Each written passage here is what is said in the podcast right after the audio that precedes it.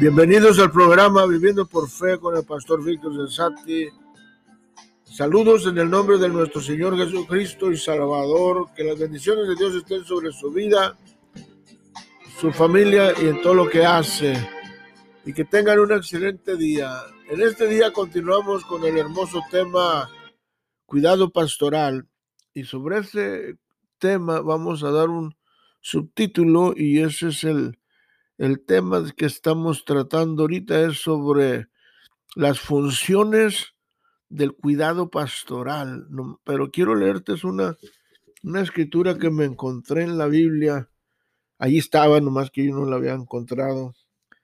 Y en el libro de Ezequiel, aquí está hablando el Dios le, le habla, dice 34.1, dice, vino a mi palabra de Jehová diciendo, y Dios le está hablando al, pueblo de Israel usando al profeta Jeremías, Isaías, perdón, Ezequiel, cuando Dios usó estos tres profetas poderosamente. Y tú puedes leer todo el capítulo, pero, pero eh, eh, este, este, me gusta el, el, versículo que estaba mirando, el versículo 22, y dice, yo salvaré mis ovejas y nunca más serán para rapiña, y juzgaré entre oveja y oveja, y levantaré sobre ellos un pastor. Aquí está hablando esa palabra profética cuando este es el cuando Cristo viene a ser el pastor de pastores, el gran pastor. Y él dice presentará y, y el perdón a mi siervo David, él las apacentará y él les dará, les será por pastor.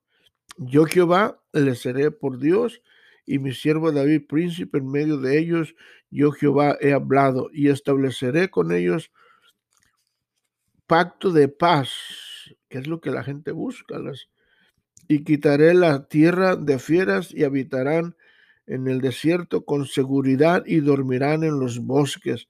Y me gusta este versículo poderoso y dice, y daré bendición a ellos y, los, y a los alrededores de mi collado y haré descender la lluvia en su tiempo, lluvias de bendición serán. Wow.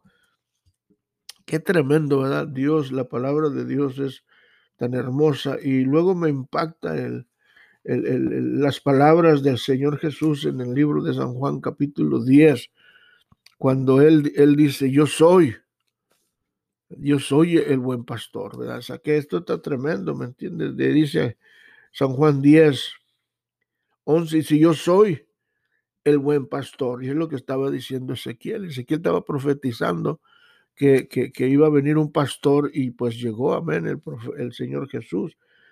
El buen pastor su vida da por las ovejas. Y luego el 14 dice, yo soy el buen pastor y conoce mis ovejas y las, y las mías me conocen. Así como mi padre me conoce, yo conozco al Padre y pongo mi vida por las ovejas. Y luego dice, también tengo otras ovejas que no son de este redil, aquellas también deben traer y oirán mi voz y hará y habrá un, un rebaño y un pastor. O sea, está hablando de las ovejas que están perdidas. Incluso me recuerdo de la, la parábola del buen pas, de la oveja perdida que se perdió y, y la encontró Señor Jesús y, dice la Biblia que la cargó y, la echó en su hombro y la curó.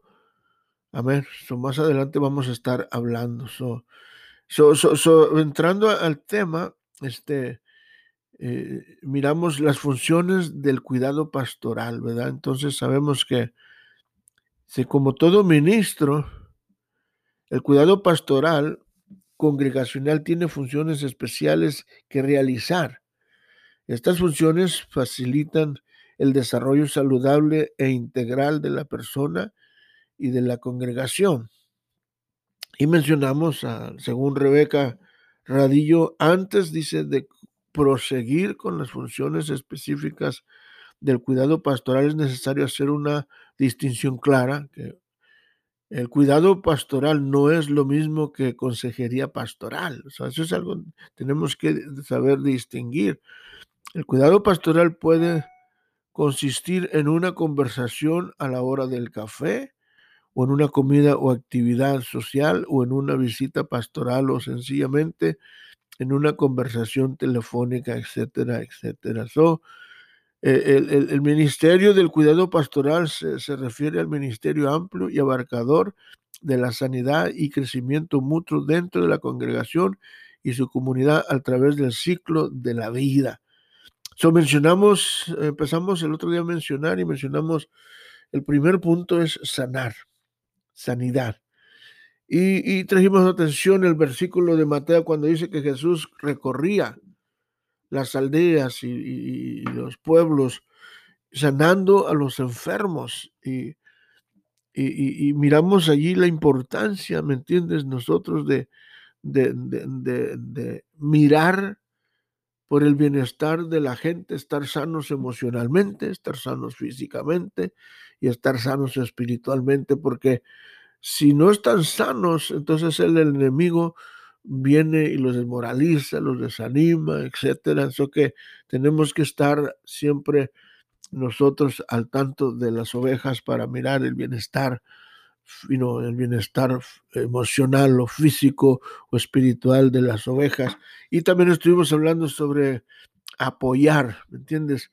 Eh, y donde estamos hablando donde en esta función como expresión del ministerio del cuidado pastoral es muy importante pues cuando una persona busca ayuda o, un siervo de Dios busca ayuda, dicha persona espera recibir apoyo, respaldo y comprensión. Y cuando hablamos de esta verdad, estábamos diciendo de la importancia de, dar el apoyo. Y para dar el apoyo que la persona necesita, la cualidad primordial que debemos de tener es la empatía, o sea, la confidencia. Y, la Biblia habla, ¿verdad? Dice, si está alguno enfermo, está alguno afligido, este Santiago 5, 13, está y se llama a los, a los ancianos de la, iglesia y, ungirlos con aceite. Están, entonces, hay gente afligida, hay gente enferma, hay gente angustiada que necesita ayuda, necesita, ¿me entiendes? No nomás ser sanado.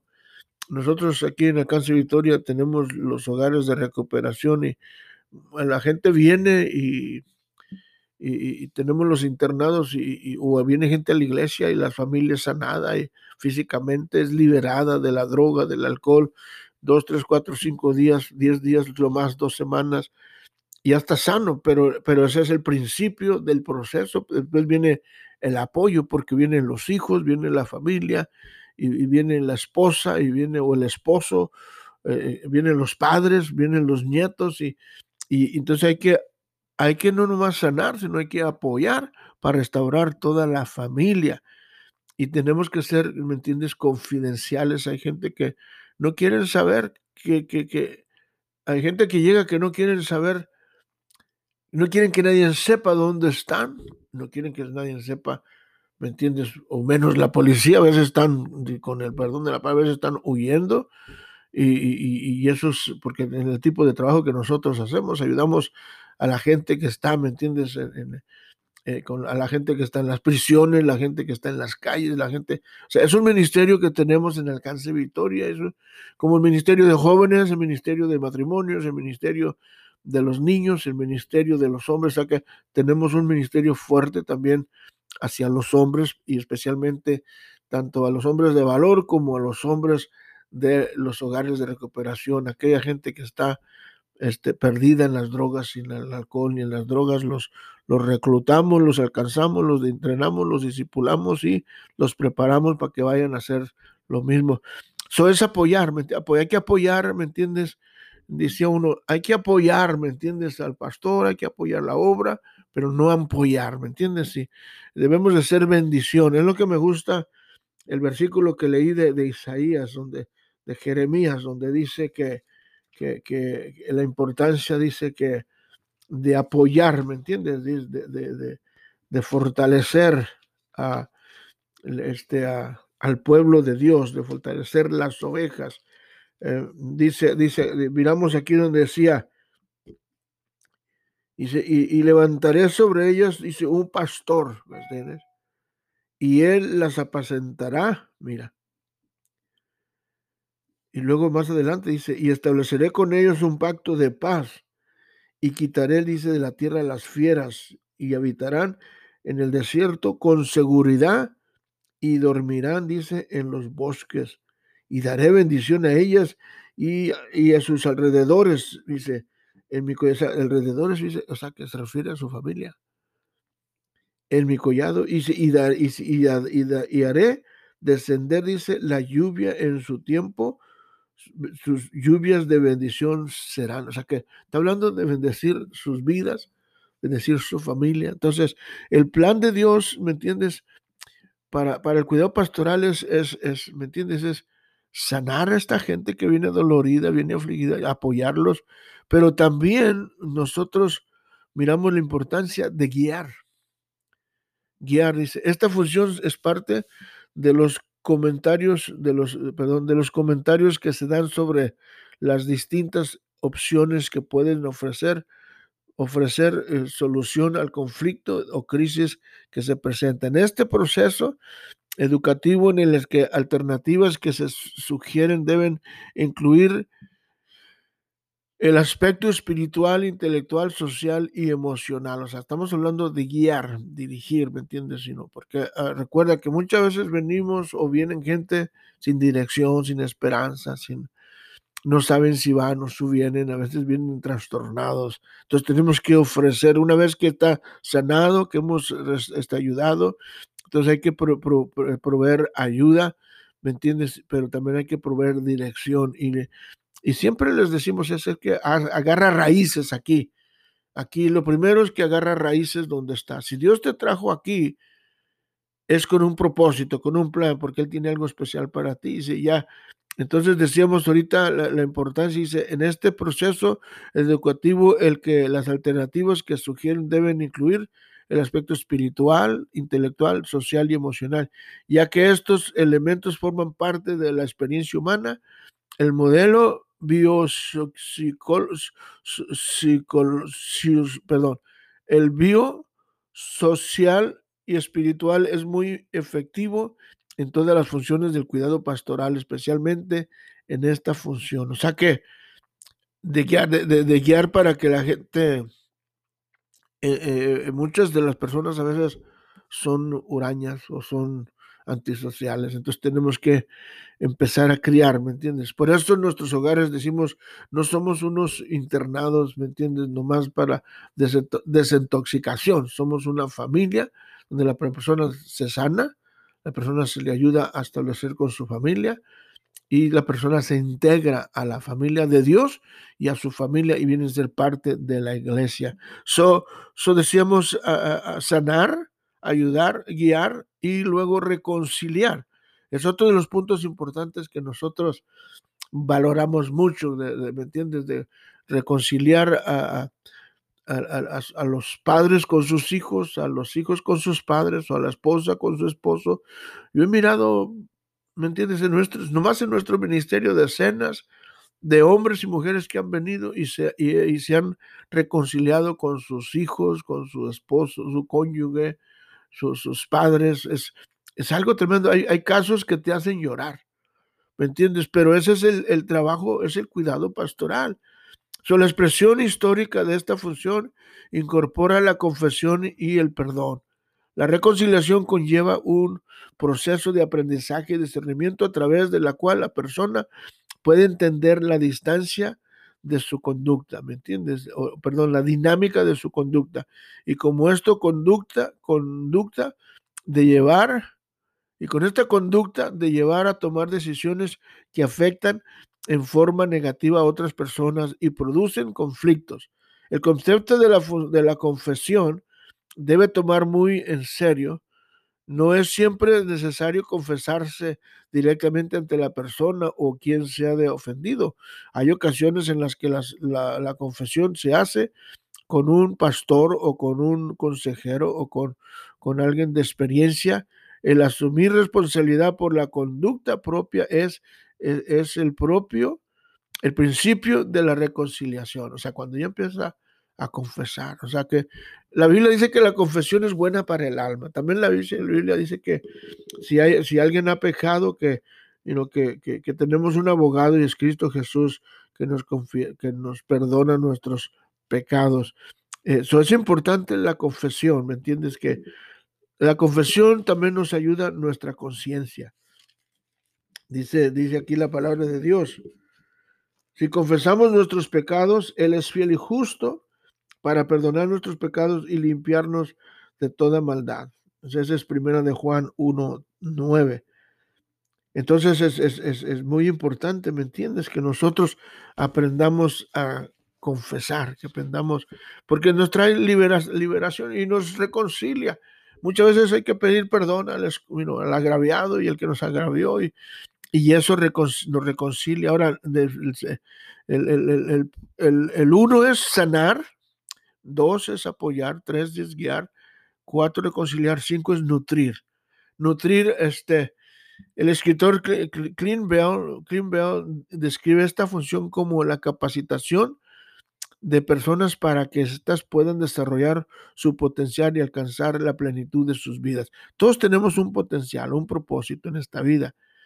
Eh, él dice que tal función está ligada con los principios de educación y asesoramiento pastoral y añade a esta definición la necesidad de organizar grupos de crecimiento y de enriquecimiento, tales como grupos de apoyo matrimonial, de reunión, grupos de personas con intereses comunes, eh, comunes etcétera. So, la importancia de nutrir. Ahora, ¿cómo te nutres? ¿Me entiendes? Pues asociándote este, este eh, con la palabra, con la oración, pero también con la convivencia. Por eso tenemos lo que es grupos vidas.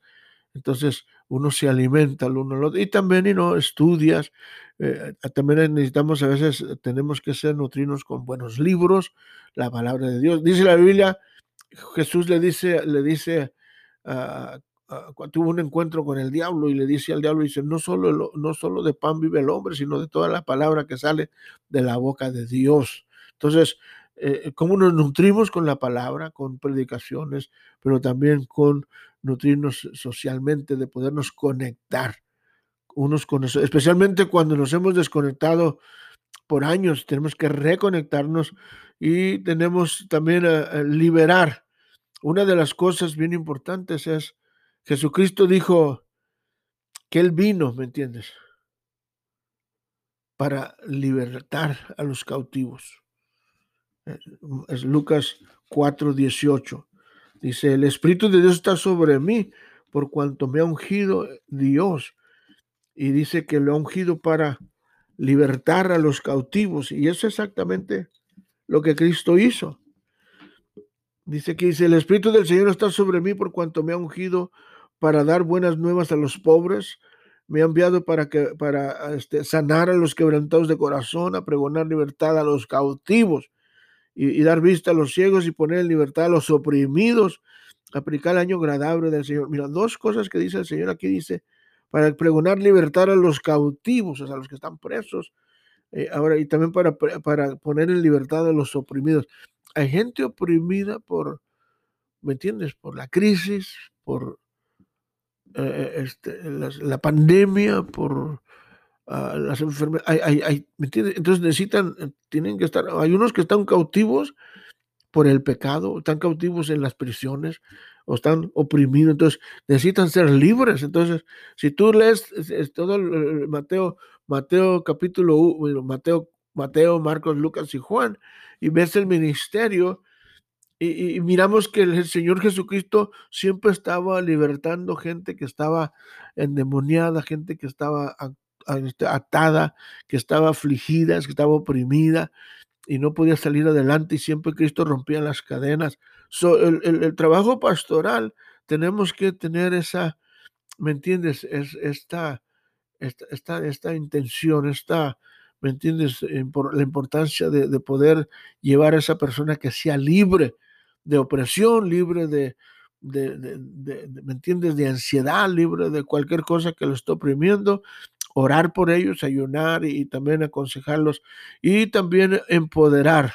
Empoderar, este es el efecto que transforma aquellas personas que han sido víctimas de algún agravio y que se, se sienten sujetas emocionalmente por, por, por fuerzas opresivas, externas e internas que les paraliza.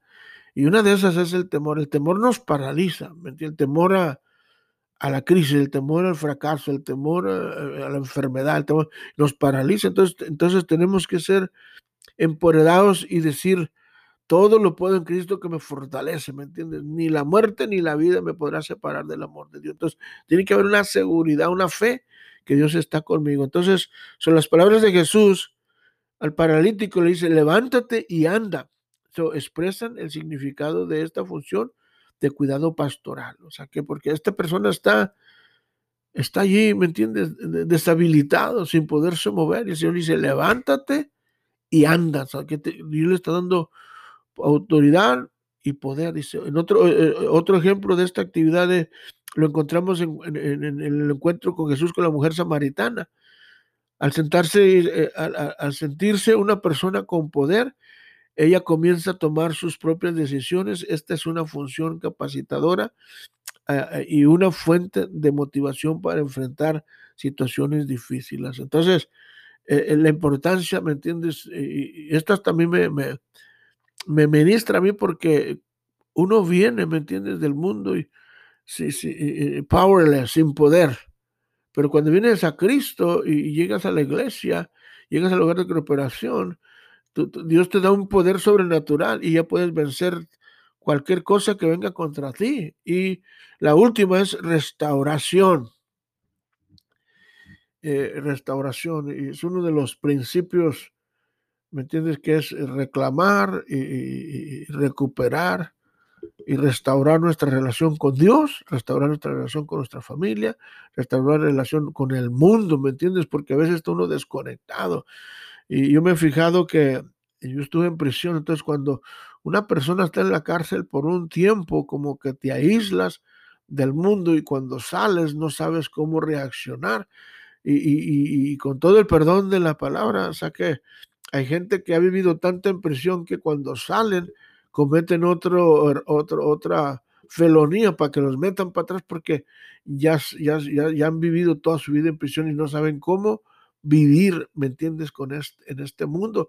Y aquí nacieron. Entonces, restaurar es llevar la persona al, al estado donde estaba antes, ¿me entiendes?, a estar libre.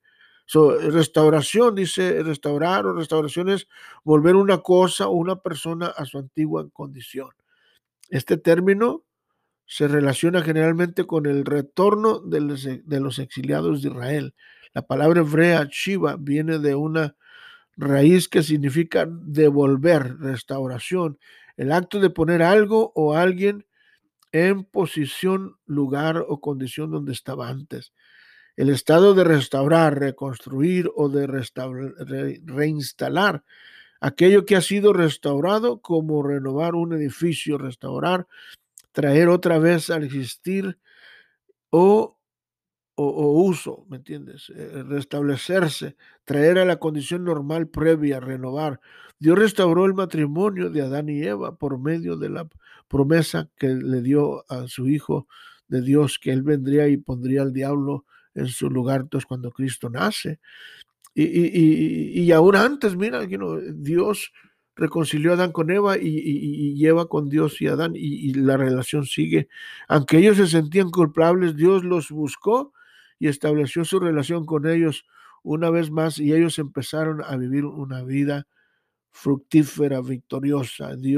así Dios quiere restaurar tu matrimonio, tu familia, tus hijos, tu vida que seas una bendición a otros matrimonios en la comunidad y tu familia. Y, aquí lo miramos, este, que, dice el, Salmo, ¿me entiendes? El Salmo 23. Dice, Jehová es mi pastor y nada me faltará. Y me, me, gusta el versículo 6, dice, el bien y la misericordia me seguirán todos los días de mi vida. En la casa de Jehová, dice, Viviré por largos días y nunca se me olvida que dice la, hermosa escritura de Génesis 12 cuando la promesa Dios le da a Abraham y le dice, te bendeciré y en ti serán bendecidas todas las familias de la tierra. Y, Dios quiere bendecir tu vida, ¿me entiendes? Me estaba, estaba acordando de cuando, cuando Dios eh, eh, este, alcanzó a San, Pablo y, le dice, dice, ¿por qué lo alcanzó? ¿Verdad? Y si, tú puedes leerlo en, Hechos capítulo 26, y le dice que Dios lo alcanzó porque para, para, para que él fuera a predicar otra vez dice el Evangelio con su gente y, luego dice aquí, mira aquí para terminar, estamos ya terminando, este, Hechos 26 dice, 16 dice aquí, dice, pero, dice, pero levántate y ponte sobre tus preyas, porque para esto, dice, porque para esto he aparecido a ti, para ponerte, mira, por ministro y testigo de las cosas que has visto y de aquellas que han de aparecer librándote, mira, de tu pueblo y de los gentiles a quienes ahora te envío, para que abras, mira, los ojos, para que se conviertan de las tinieblas a la luz y de la potestad del Satanás a Dios, para que reciban, dice, por fe, por fe que es en mí perdón de pecados y herencia entre los santificados. Por lo cual, oh rey Agripa, dice Pablo, no fui rebelde a la visión celestial. Capítulo, versículo 10, capítulo 26, versículo 20. Ahora, sino que, mira, aquí está, mira, sino que anunció primeramente a los que están en Damasco, Jerusalén y a todos los de la tierra de Judea y a los gentiles que se arrepintiesen y se convirtiesen a Dios haciendo obras dignas de arrepentimiento. Y si por esta causa, dice, dice, de, él, dice por, dice, por causa de esto los judíos me prendieron en el templo y, y, y los intentaron matarme. Entonces, entonces miramos aquí donde el apóstol San Pablo, este, él, él, él se, se, se, levanta, ¿me entiendes? Y, y, y, empieza él a predicar, entonces, a llevar el mensaje de salvación, el mensaje de paz, el mensaje de, de que no tenemos que morirnos sufriendo, ¿me entiendes? Tenemos que tener la paz de Dios en medio de esta situación. Y, y lo tremendo es regresando, ¿me entiendes? Eh, que, que, nosotros tenemos una misión y esa misión es el cuidado pastoral.